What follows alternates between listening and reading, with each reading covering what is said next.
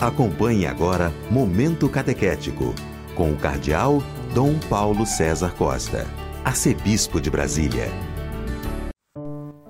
Amados e amadas de Deus, estamos celebrando essa quarta-feira da 12 segunda semana do tempo comum. Hoje estamos celebrando Santo Irineu, bispo e mártir. Santo Irineu foi um grande bispo do segundo século do cristianismo foi um grande lutador contra o gnosticismo, escreveu uma obra que se chama Diversos Héreses contra as Heresias, escreveu também uma demonstração da pregação apostólica, onde ele expõe a verdadeira fé, a fé da Igreja. Temos diante de nós um texto tirado do capítulo 7 do Evangelho de São Mateus, dos versículos de 15 a 20. Naquele tempo, disse Jesus aos seus discípulos: Cuidado com os falsos profetas. Eles vêm até vós vestidos com peles de ovelha, mas por dentro são lobos ferozes. Vós os conheceis pelos seus frutos. Por acaso se colhem uvas de espinheiro ou figo de urtigas? Assim, toda árvore boa produz frutos bons, e toda árvore má produz frutos maus. Uma árvore boa não pode dar frutos maus, nem uma árvore má pode produzir frutos bons. Toda árvore que não dá bons frutos é cortada e jogada no fogo. Portanto, pelos seus frutos vós os conheceis. Amados e amadas de Deus, o Evangelho inicia aqui alertando, exortando contra os falsos profetas. Quem são os falsos profetas? Os falsos profetas são aqueles que profetizam, mas não existe coerência entre suas profecias e sua vida. Não existe coerência entre aquilo que falam e aquilo que vivem.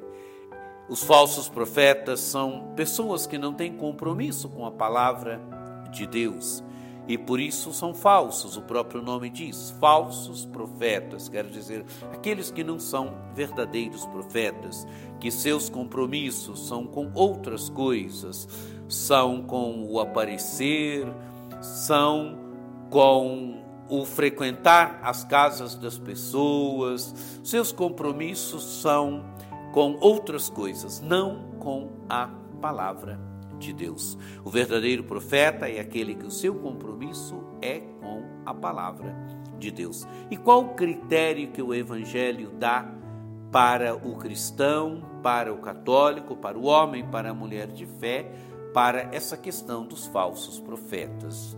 Diz o evangelho de Jesus, eles vêm até vós vestidos com peles de ovelhas, quer dizer, pele de ovelha, parecem mansos, parecem ter uma mansidão, mas diz o Evangelho, mas por dentro são lobos ferozes. Aparecem mansos por fora, mas por dentro são o que? Lobos ferozes. O lobo é feroz, o lobo devora, o lobo pensa em devorar a sua presa.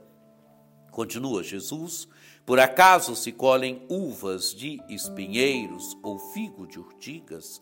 Assim, toda árvore boa produz frutos bons, toda árvore má produz frutos maus. Amados e amadas de Deus, a imagem aqui da árvore. A árvore, quando é boa, ela produz frutos bons. A árvore, quando é má, ela produz frutos maus. Por isso, Jesus diz: por acaso se colhem uvas de espinheiros, a uva se colhe das parreiras, a uva se colhe do pé de uva, os figos se colhem também do pé de figo, não de pé de urtiga. Por isso Jesus diz: toda árvore boa produz frutos bons, toda árvore má produz frutos maus. O que, que ele quer dizer com isso? Ele quer dizer que os bons profetas produzem frutos bons, os maus profetas produzem frutos maus. Não é o que Jesus está dizendo. Uma árvore boa não pode dar frutos maus, nem uma árvore má pode produzir frutos bons. Por isso ele conclui dizendo: toda árvore que não dá frutos é cortada e jogada no fogo. Portanto, pelos seus frutos vós os conheceis. Amados e amadas de Deus, o que, que Jesus quer dizer aqui para nós? E queria dizer para também os, os seus discípulos no seu tempo. Jesus ele quer dizer que pela vida, pelas atitudes das pessoas, nós as conhecemos. Pelos frutos se conhece a árvore, pelas atitudes das pessoas nós conhecemos seus corações, nós conhecemos a sua interioridade.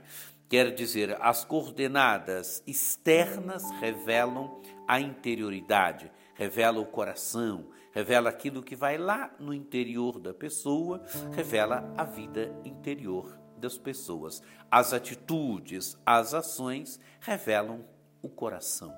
Jesus quer dizer que os falsos profetas, os maus profetas, as suas ações são más, porque o coração está mal. Agora, árvore boa, ela produz bons frutos. Então, o verdadeiro profeta, aquele que tem um coração bom, aquele que busca conduzir a vida e a existência segundo a palavra de Deus, segundo Deus, suas ações também serão boas. Suas ações são pautadas em Deus, suas ações são boas.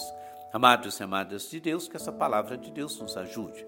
Nos ajude hoje também a sermos bons, nos ajude hoje a termos um coração bom, nos ajude sempre mais a uma coerência profunda entre o nosso coração e as nossas ações do dia a dia. Que essa palavra de Deus ajude verdadeiramente a conversão, a nossa conversão a tocar o mais profundo no nosso coração e com o coração convertido a produzirmos frutos e frutos bons. Que você tenha um dia muito abençoado, que por intercessão de Nossa Senhora Aparecida, desça sobre vós, sobre vossas famílias, a bênção do Deus Todo-Poderoso, que é Pai e Filho e Espírito Santo. Amém.